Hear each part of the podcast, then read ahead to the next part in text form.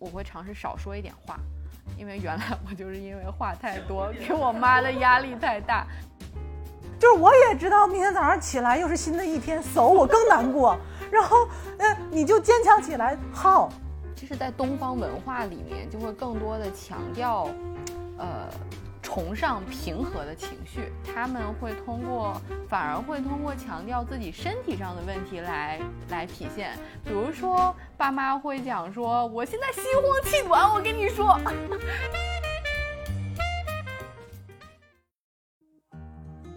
这是一档嗑着瓜子儿讨论生老病死的播客节目。我们会尝试在轻松坦诚的对话中，讨论如何优雅坦然地应对从中年到老年的各种变化。无论是自己的还是父母的，今天这一期呢，我们是想聊一下，呃，更年期抑郁以及呃整个普遍的大家的抑郁情绪这个问这个话题。为什么想要聊这个话题？主要是因为前段时间有一个蛮热门的事件，就是贾进东事件。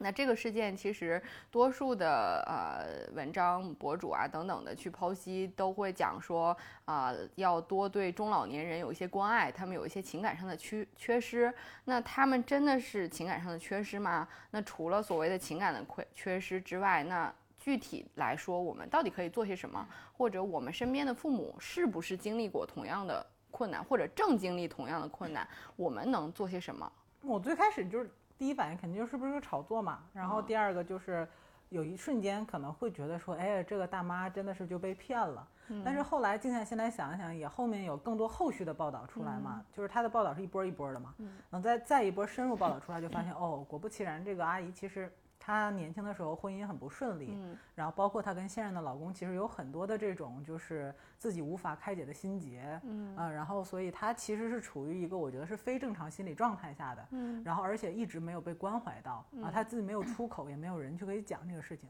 那突然有一个就是这样的一种方式，或者这样的一个人以这样的一种虚拟的形式给到她，她很容易就陷入到这个呃虚拟的世界里，然后我觉得。其实可能有的人会觉得他精神失常了呀，或者是说会，但从情感某种角度上来讲，其实他就是找到了一个，不管这个人是真实存在还不不不真实存在的，就是他找到了一个寄托。我觉得，啊，那可能这种方式是欺骗和诈骗，但对于他来讲，那个东西，我后来更多的觉得是我能理解他一个状态是，他其实你说心里不知道这个人可能不是靳东嘛？我觉得多多少少，只要他还是精神正常情况，可能都会去想，但他不愿意相信这个事儿，就是因为。他不相信这个事情，他活在那个他那个虚拟世界里，他可能更开心一点儿啊，所以他就不愿意走出来。我觉得其实很多人在抑郁的时候都是这样子的，嗯，就是有的时候那种抑郁是假象，就是他可能是更愿意在那个情绪里不出来，嗯，然后那样的话可能会让他更爽一些，更快乐一些，对，所以整个事件我觉得它肯定有一些社会意义了，但是对于这个个体的情感来讲的话，我觉得其实是挺挺挺怎么讲，就是对于这个年纪的很多女性来讲，是我觉得很普遍的。嗯，只不过它没有被放大到这么大的一个社会事件。嗯嗯，对，就大家放大到社会事件，第一反应是会觉得中老年受骗，就是大家更更多的会会去讨论这个受骗，然后给他们多一些关爱，防止他们被骗这这件事儿。但其实背后是他们情感上的这个缺失。就我其实当时的反应是，嗯，有一点呃共情感。就是因为我多多少少知道，就女性其实有几个比较容易陷入抑郁的时期。第一个就是青春期，然后青春期抑郁就是你你因为身体发生很多变化，然后现在想起来，我们初中就有一个女生，她就是青春期的时候特别躁动，然后经常会有一些自我表现，嗯，然后呃。会有一些那种大家所谓的臆想，说他认为谁谁谁喜欢他，就是其实我发现这是一样的，就是他青春期的时候这个表现，其实现在想想是青春期的抑郁，青春期的一一种。精神上的一些变化，然后到了产后也是女性荷尔蒙变化的比较疯狂的一个阶段，然后所以这个时期也会有有所谓的抑郁，然后等到更年期，因为她荷尔蒙的变化，然后导致于她情感上会有很多的波动，所以其实我就会有点后怕，就是担心自己就是到了那个年纪，然后如果没有得到很好的疏解，就也会陷入到。那样那样一种状况，那我自己觉得，因为我有这个意识，所以可能还好。但是想了想我身边的人，然后包括我有听说，就是身边的朋友就会讲说，哦，妈妈什么更年期，或者是妈妈，尤其是退休之后，就会无所事事嘛，然后也会拿这件事情来说事儿，就会说我我现在更年期啦，然后我身体不舒服，然后怎么怎么样，你也为我考虑一下，然后你怎么样，是不是照顾照顾我，然后变成了就是两代之间会有嗯。隔阂或者是很很很恐惧，就是彼此的这种交流，就有的是冲突型的，然后还有的一种就是完全回避型的，就其实还挺可怕的。嗯，就当中你有观察到你妈妈有这样的情绪吗？有，我觉得他情绪其实我我想了一下，他其实他情绪，我觉得应该是先于他身体的变化发生的，因为那段时间可能是，呃，就是他自己情绪上会有先有波动。然后那个波动就是比较 typical 的那个三段式的论述，比如说他会经常抱怨一些事情，就是不管是比如说在家里面是我啊还是我爸做一些事情，他让他觉得不满意啊或者有矛盾，他就比如说如果我先跟他有矛盾，就会先说我怎么怎么怎么样，然后然后再会说我爸怎么怎么样，可能这事情跟我爸没有关系，然后最后就是会假想一下说，哎，如果我没了，然后你爸再给你找一个后妈会怎么怎么样？但我现在我当时会觉得说。你这都哪儿跟哪儿，对吧？会觉得他是那种就陷入了一种情绪的无法自控哈。但现在想想，他其实是可能已经有一些内在的身体变化，让他会担忧，就是说自己身体和以前不一样了，但他又不知道那是什么。那进入到中后期的时候，我觉得他是自己身体上的变化非常明显。比如说他他跟我讲过，他会有盗汗，晚上会惊醒，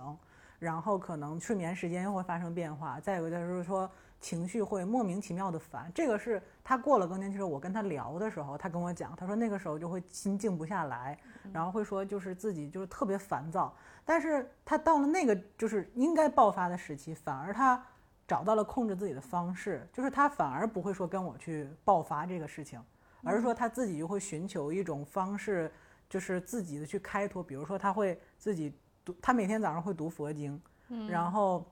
他可能他就觉得说那段时间有一段时间我妈，我现在想想，他就会莫名其妙的会出去走一走，嗯，就比如说半夜的可能都九十点钟了，他会出去走一走。我当时会觉得他是不是就是一种，比如说就是冷战的方式啊或什么的。但我现在想想，可能那个是他自己自我安定的一种方式。嗯，然后到后面的话，就是我觉得他是个心态的调整，他可能身体上还有一些变化，他可能也没有跟我讲过，比如说他的生理期可能会紊乱啊或者什么的，或者身体上发生一些变化。但是他的因为情绪控制的很好，嗯，所以他没有就这个他的 ending 是非常 in peace 的，就是就结束无声无息的就结束了，嗯，是在后期我问他我说你生理你更年期的时候会有什么反应？他会跟我讲有一系列症状，然后他会讲他心理上的变化，然后自己是怎么控制的啊？然后我觉得就是所以对我来说，我看我妈妈这个更年期反而是前端还没有到更年期的时候，她会。比较紊乱，就是比较对，但是她整个后面的过程可能就是比较平静，包括那时候可能我也不在家住嘛，人都上大学嘛，然后包括后面工作也不是跟父母一起住，所以我的感觉直观感受是这样子的。然后我爸爸的更年期，我觉得他现在可能也是在安定的阶段，就是他的更年期是，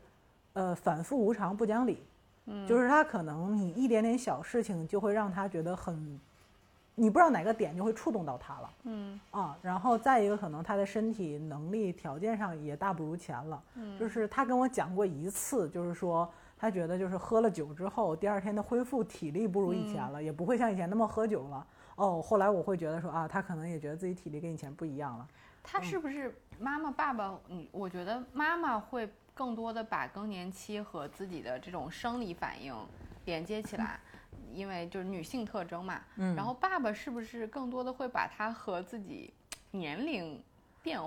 到了某个阶段连接起来？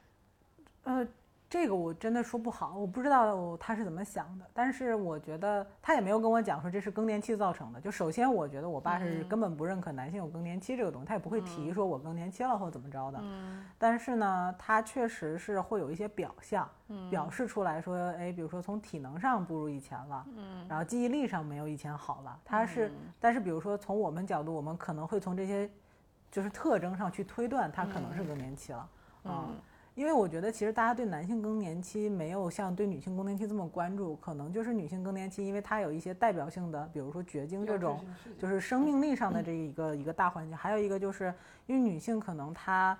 因为激素导致的整个体就是体质啊，然后各方面会更大一些。嗯，对，所以可能大家一直在持续关注女性更年期这个事情。嗯，还有就是我觉得我妈有一个话跟我讲的，我觉得挺有道理的。她说。任何一个阶段都是你生命必经的一个阶段，嗯，就是你到了更年期，你有这些你就接受，就是这个事发生了，嗯，你也不要大惊小怪的去干，就是去怎么着了，嗯，然后他说就会肯定会过去的，因为就是可能比如说像你生产，嗯，然后像我们可能比如说就是到了一定年龄没有生育，多多少少身体上你作为女性会发生一些变化，比如说紊乱啊各方面会惊慌失措，有的时候会觉得说哎害怕我跟以前不一样了。但是这个可能就是人的一个自然的规律，啊，只不过你没有经历过啊，那所以可能对于他们来讲，更年期就是这样的一个状态。嗯，你妈就是因为自己找到了一个自己的那种方法嘛，就我还挺挺好奇，她是怎么样 figure out 这种自己找到了一个平和的。那我首先觉得她不是一个特别会跟。怎么讲？就可能他前期跟人不停的冲突之后，比如他跟我和我爸不停的冲突之后，可能无果嘛。啊。然后呢，他可能会，我觉得其实有的时候你找一个方式也是机缘巧合，你会发现这个方式对你有用，然后你也愿意相信这个方式对你有帮助，所以你会用这种方式。还有一个，我觉得可能是他自己智慧也到了一定的程度，觉得说总是跟人这样去冲突没有意义。嗯。但是他自己确实有些情绪要去化解，就是。嗯，我觉得他可能也不是有意的去做这件事情的，但是他可能会觉得这样对他好受一些。嗯啊，我现在回想起来，就是那段时间，他基本上早上就是吃完，就是有时候甚至就不吃饭的时候，然后他可能就会在那儿读一会儿书，就这样的。然后读完了之后呢，他就该干嘛就干嘛。然后有些事儿，他就觉得，就他其实到现在为止，也不是说他情绪管理的很好，他还是会因为一些至亲的事情，对他情绪产生很大的波动和影响。嗯。嗯，但是就是我觉得是那段时期，比如说一些外界的事情，嗯，或者说他也分得清楚哪些事情是可以让他消化的，他就会慢慢就消化掉了，嗯，呃，我觉得可能是，嗯，如果再讲的再悬一点，我觉得可能他找到另外一个精神世界，就是他在那个里面，他就不需要受外界打扰，他也能。但是我是觉得他没有因为更年期这个事情特意的寻求什么，你就要特殊对待我，嗯，或者说就是。呃，我我就是更年期了，我就可以肆意妄为。他没有，他这个是很隐忍和控制的。嗯啊，但我觉得其实多数的妈妈，就或者说中国的妈妈，其实，呃，都是在到崩溃的那个时候，可能才会拿它来说事儿。就是情感上不是很成熟的父母才会这样子。多数的妈妈可能，我觉得都会选择了自己去消化、接受这个变化，而反而是这种自己内化而。内化不成功会导致一些问题的出现。你像我妈妈在更年期的时候，我现在想想，其实挺可怕的。就是她那个时候是把自己的情绪压抑掉的，她会平时你看不出来任何的迹象，她只有在和我发生冲突，呃，并且嗯，最后的结果不是那么令她满意的时候，会有一次巨大的爆发。然后跟你喊吗？还是什么？对，喊，然后但是喊完之后他会自责，他会陷入深深的愧疚，就是我为什么作为一个妈妈会这样子对你造成大的冲突的伤害，然后他会自责，然后我为什么会这样？他会陷入不断的这种自我反问的循环里面，然后就会就是不甚至把自己关在屋子里面一天。然后我是后来上学的时候才知道。呃，更年期抑郁有多可怕？也也是因为这个，我才会就很想要讨论这个话题，是因为我一个研究生的同学，他妈妈是更年期抑郁跳楼自杀的。嗯，然后后来我们学的时候，我才知道，就更年期的时候，他会陷入他第一个反应就是自我否定，我为什么会这样？哎，我的生理结构变化了，然后我。嗯，也不知道真的哪些是我的激素导致我的情绪，因为它很难衡量嘛。你的真的身体变化可衡量，但情绪不知道是什么 trigger 出来的，所以他的自我否定，然后自我怀疑就会特别多。然后你在这个时候会告诉他说：“哎，你怎么这样呢？你不能这么想啊！你原来不是这个样子的呀。”他就会加深对这个的恐惧，以至于他会变成逃避。然后像我那个同学，他妈妈就是因为。原来是一个非常呃时髦的妈妈，然后会邀请她的朋友啊什么来家里一块打麻将的，这这样的一个人，然后别人也不想，也不会觉得你怎么会陷入抑郁，你怎么会有这么严重的更年期抑郁，然后他就会躲着他女儿，后来最后是他跑去他姥姥家住，然后在那里选择结束自己的生命，就是他不想成为家人的负担，嗯，就可能最后的结论就是这样。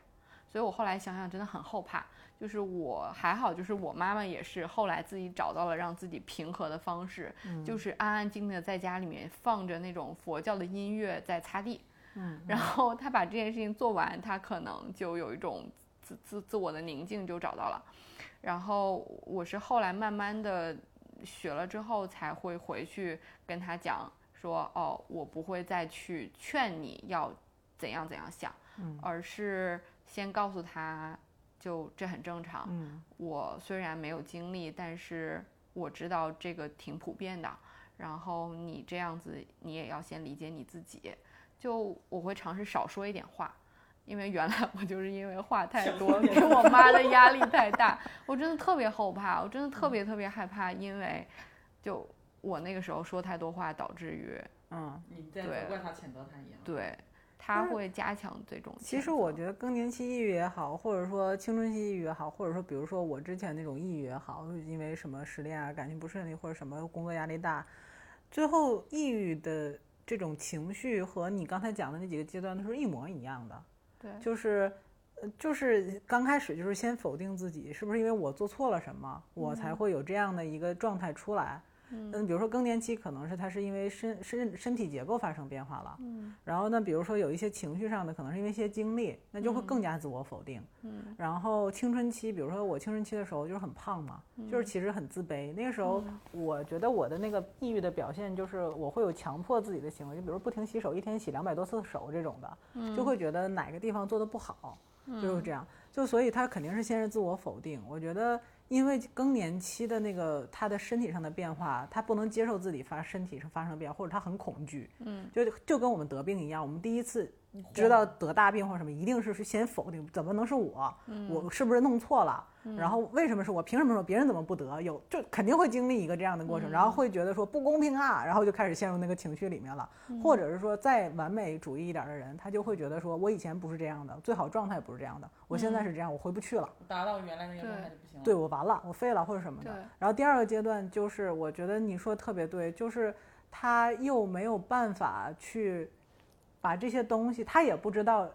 该不该跟别人讲，嗯，然后他也不知道该跟谁讲，嗯，就是比如说可能或者是怎么讲，就比如说你妈妈跟你讲的方式可能是跟你生气，嗯，但是可能他当时对于那个时候的你来讲是没有办法理解他这个点的，或者他跟你爸爸讲这个，他你爸爸可能就让着他也不讲话，那也不是一个沟通方式，对吧？但是可能比如说当时你在劝我的时候，我如果知道我去跟你讲，你就会先是这种理解我。然后再什么，我会觉得，哎，这个慢慢慢慢会出来，对吧？就是有过专业训练的人。对，就是有过专业训练的人是不一样的。就比如说我失恋的时候，我去跟别人讲，别人会先骂那个男的，然后再说你是最好的啊，你不可以这样，你振作起来，你一定能找到最好的。这些话对我有什么意义呢？就是我也知道，明天早上起来又是新的一天，走我更难过。然后，呃，你就坚强起来，好，对吧？就是，然后。就是你，你下一个男的会更好，在哪儿呢？就是，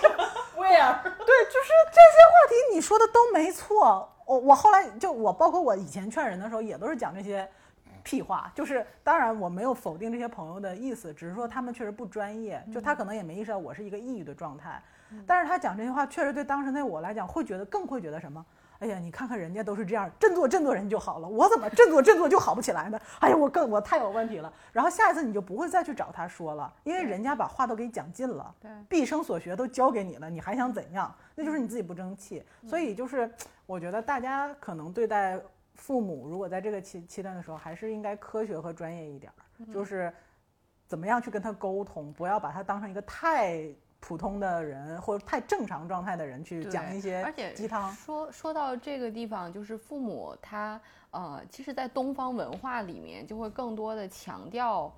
呃，崇尚平和的情绪。对的。所以因为这个，大家都不是愿很愿意表现出自己情绪的波动，其实特别不愿意承认。包括爸妈也会，我们经常会暴跳如雷的说：“我哪里激动啊？你知道我哪里激动了？”我。是你，我没有生气呀，我声调哪里高了？对，但是其实就是，尤其是嗯，有些问题他们会通过，反而会通过强调自己身体上的问题来来体现。比如说，爸妈会讲说：“我现在心慌气短。”我跟你说，其实。这是他的一个表现，然后他会，如果说你家里面的就是爸妈会开始讲说，哎，我最近总觉得哪儿疼，我总觉得哪儿不对劲儿，就是这个身体不是很舒服。其实就是在通过自己或者什么神经衰弱、神经痛，其实他都是在通过这些去表达自己身体的不适。其实这个身体的不适可能就是情绪上的一些不适了，它其实不完全是呃，就是就是身体上的。甚至我我之前认识一个阿姨，她她妈妈就是呃，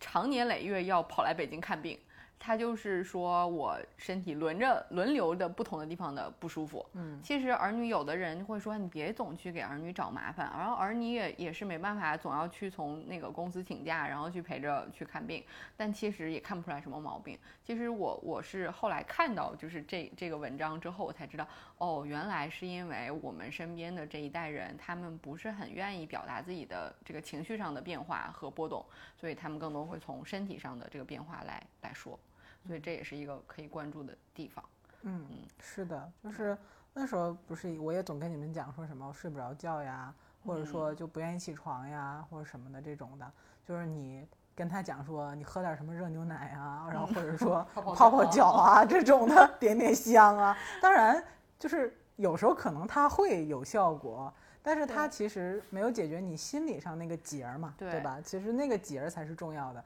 其实你当你在一个很好精神状态下，你哪怕比如说偶尔睡不着觉、失眠，也不会太有太大影响。它其实我觉得还是心理上的一个问题。对，就是但是就是更年期确实有一些生理上的这种影响和波动，要也要让叔叔阿姨们知道怎么样去正确面对，该就医就医，对吧？就是什么情况下不要总去。就是你说的那个那个阿姨，其实我觉得还是挺好，她还知道去主动就医啊或者什么的。像有一些，其实我们父母这一代人其实很讳疾忌医的，他就觉得也不是什么大事儿，我就不要去了，而且很恐惧，就害怕，就是说，哎，我正值壮年，对吧？上有老下有小，中间有房贷这种的，万一查出来点 什么，对对对，他接受不了或者什么的，对，所以这个其实还是要正常面对的，我觉得啊。所以我现在回想起来，就是嗯，爸妈。妈妈其实经历完更年期，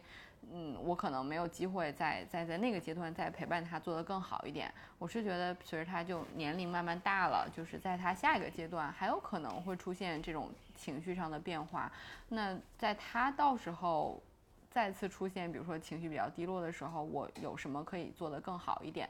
就是可能。我要提前去准备一下，然后去预知到他可能遇到的一些困难，比如什么呃视觉上的变化，比如说开始戴老花镜啊，然后听力上甚至变化，我原来都没有意识到，我都没有意识到，哦，对对对，他到现在这个年纪，听力可能开始会退化了。我喊他的时候，我不要去抱怨，哎，你怎么没听见呀？而是。嗯，你你其实要耐心点，告诉他说，妈妈，你现在要开始注意一点，比如说过马路的时候要小心一点，因为你现在的听力可能就是会随着年龄退化。那其实我发现，你开始跟他去去去触碰这些话题的时候，他会跟你呃开放的交流，包括一些可能之前比较隐晦的话题，就是像失禁啊，嗯，然后就是这些方面的退化啊，其实都都会。嗯，有一些方法可以帮他。嗯，其实我觉得就是你说对，就是其实要跟父母多就这种问题多交流。一方面是关注他们，另外一方面，其实我觉得，呃，亚洲文化里很忌讳谈衰老、死这种问题。就是其实我们自己到了父母那个年龄，我们自己能不能面对，我都觉得是一个很大的问号。就是，就是其实人生都是必经阶段嘛，就是这样子的。嗯，所以就我觉得，就是让倩倩来给我们总结一下，就是如果说我们现在听众朋友里有比较年轻的朋友，父母还没有经历这一件或正在经历，有没有什么比较系统的方式啊？就比如说怎么跟父母去沟通啊？然后或者说怎么样去疏解、缓开导他们啊？当父母在这个年纪出现了爆发式的矛盾的时候，应该怎么样去处理一下？我们是不是可以先假定，就是我们七十多数的同龄人，其实父母都是刚刚经历完更年期，可能要进入到老年的这个阶段。那或者是呃经历完了，但是其实你回溯起来，你想想可以做得更好。其实有一些事情是可以弥补的，比如说其实更年期的时候。呃，会有一些生理上的变化，生理上的变化比较明显的一个就是心慌气短嘛，然后面面部会潮红，然后不停的出汗。那这些其实是有一些饮食改变，可以比如说少吃辛辣的啊，然后或者多喝水啊，这就其实是真的有效的。就是你给妈妈一些这样非常具体的可操作的，嗯，支持给到她，我觉得可能会让她觉得哦，我还没有那么奇怪。然后我也是被关注的，那很多感情，我觉得都是在这样子的一种小的交互里面会得到一些支持。就是人在心理上是需要一种叫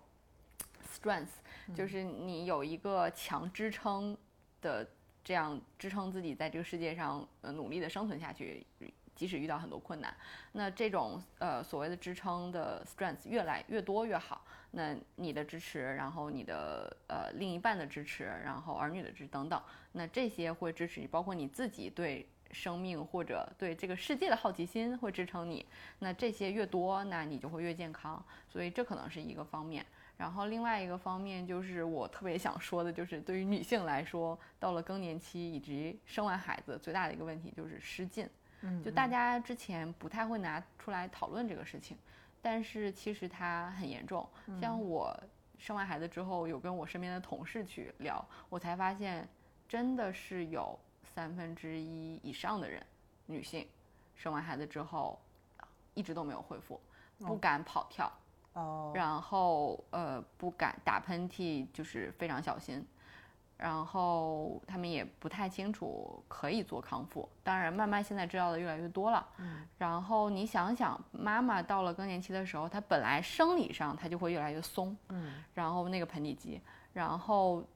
她又加上之前在生孩子之后，不像我们现在可能还知道去锻炼呀什么之类的，他们也没有做很好的康复，所以就真的会出现比较严重的这种失禁。然后我我就研究这个课题的时候发现。呃，网上有这种中老年的专门的护垫的用品，但是这个品类的购买力不是很好，因为就是大家都不知道有这么一个，就是父母不知道有这个解决方案，儿女不知道父母有这个问题，嗯嗯嗯，于是就是真的既有意识购买又有购买能力的中老年女性就非常少，嗯。啊，但其实它是非常必要的。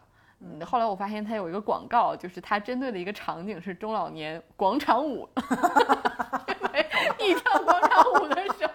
如果盆底肌不是很好，它就会影响你的社交。这个如果有这个合适厂商可以和我们一起合作啊，我们可以第一个可以做 D to A，第二个可以通过我们的节目给你做 硬广。对对对，我们现阶段只是想告诉大家，就是这件事情其实不是一个小事情，但是其实它可以通过小小的一点关注，然后改善大家。而且我觉得就是对子女来讲，买一包备着嘛，对吧？就是总会有用的嘛，对吧？对，就是你去开放性的和妈妈讨论这个话题的时候。她可能刚开始会觉得有点不好意思，但后来她会觉得，哎，这是不就因为她还可能更年期，她在她其实还在用原来的护垫，她其实知道哦，原来这也是一个选择，或者我只是进入到下一个阶段，选择那个阶段我用的用品。对啊，其实跟尿不湿是一样的，为什么小 baby 可以用，老年人不能用呢？对啊，就是对，像我姥，我要跟他说用这个东西，我还要骗他说是我们公司发的，不要钱。这个是一个非常好的方式啊。对，就是。对，就是就是像这种，其实就是其实就是接受，你要让自己和父母都接受，这是一个很正常的状态。嗯，对，我觉得帮助他们去接受，不然你想想，他会觉得身上有味道，就确实会有所谓的老年味嘛。然后慢慢的就会经常换衣服，这还是属于好的。那可能等到再年纪大一点儿，换衣服什么的也不利索，可能就接受这个情况持续下去，那也会影响他出门。那他自己慢慢就会越来越社，就是呃恐惧社交，其实就会引发更多的问题。那为什么不早一点把这些问题解决呢？就就很好。然后另外就是我觉得在心理层面上，我之前想起来我看了一个电视剧，就是两个女主，一个年轻一点的，就像我们大概这个年纪，事业刚刚开始起起步的这个。女性，然后去呃在酒吧遇见了一个算是前辈，然后他就问他说：“哇，我真的好崇拜你啊！你是怎么做到就是这这这么成功？然后在一个所谓的男性占领的这个是呃呃领域里面，就是做到这样？”然后他说：“我没什么了不起，我觉得女性真的了不起的时候，就是真的绝经了。因为绝经之后，我们就不会被当做女性，不会被当做生育机器，你的那些。”这个呃，另外那一第二性的那些特征都没有了，你才真的和他们站在同一条线上，甚至他们的身体开始走下坡路的时候，你活得更长，就是你就这个时候才是你你你真的心态变化的时候，然后那个就是真的是 mind blowing，就是觉得。哇，还有这种视角，但是我们可能没办法真的用这样一句话、两句话告诉妈妈说你 你青春常在，然后就是你要你要重拾信心，开启第二春。但是，但是你你你跟他分享一些这样的电影，或者是跟他分享一些这样的就是句语句，就是给他讲像段子一样讲，我觉得可能会不一样，就是要增强他们的信心和自我的这种内心的。内核吧，就是，嗯嗯，对。但是，对我其实想补充一点，就是说，其实我觉得这个社会，因为我们所谓的男女平等啊，或者什么的，包括我们的父母，大部分其实都是要在工作的嘛。就是，其实也要正视自己男女在生生理上的差异。我觉得不要太强迫自己一定要做到某一个程度，或一定要做到跟你，尤其在这个特殊的时期，我觉得。该看病看病，该休息休息，然后该减压就减压，就不要总是把自己绷在那根绳上。这期话其实也是说给我们自己听的，就是我们也会经历那个时代，而且就是我觉得，因为我之前做，比如说做瑜伽理疗康复的时候，其实也就是同班也有很多就是更年期的女性。就是其实他们没有觉得自己在强迫自己，但潜意识里他还是说，哎，我工作上我也要上进。因为三四十岁其实对于很多人来，四五十岁都是一个就是最后一个职场飞跃期了。大部分人啊，就是也到了开花结果的时候了。那你会觉得有什么不甘心啊，或者什么的，就觉得我再拼一下或怎么样，而且觉得我可以啊，我不就只不过有一点点这样那样的什么问小问题而已嘛。那其实我觉得要正视自己身体上出现的各种的，它其实在提醒你，你需要休息，需要正视自己，就是在这个时期。这就好像你青春期就是长痘，你就不能挤一样。你现在就是绝经了，你内分泌就是不正常了，你就是紊乱了，你需要，而且你的神经是特别敏感的，你就不要再去从事大量的这种脑力啊、体力这种活动，给自己再加码了，就要调节一下。对，我觉得这个也挺重要，包括家人也要支持。就是比如说，我妈以前可能确实就这也干那也干，我现在能分担一点，其实还是可以分担一点的。我觉得那个不，你分担了一下，是一个她体力上被释放，另外让她心理上也有安慰和慰藉嘛。嗯，对，我觉得就是大红头说的这一点，就是接纳嘛，就是接纳我现在的现状。对的，它不代表说我会用一些偏见来要求我的行为，而是正视我目前的状态。我觉得我产后特别明显的是，我一开始就是否定，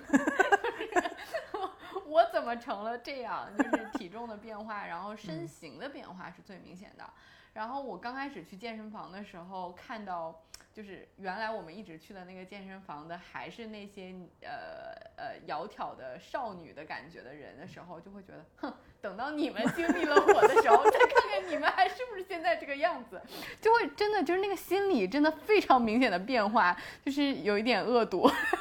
但是，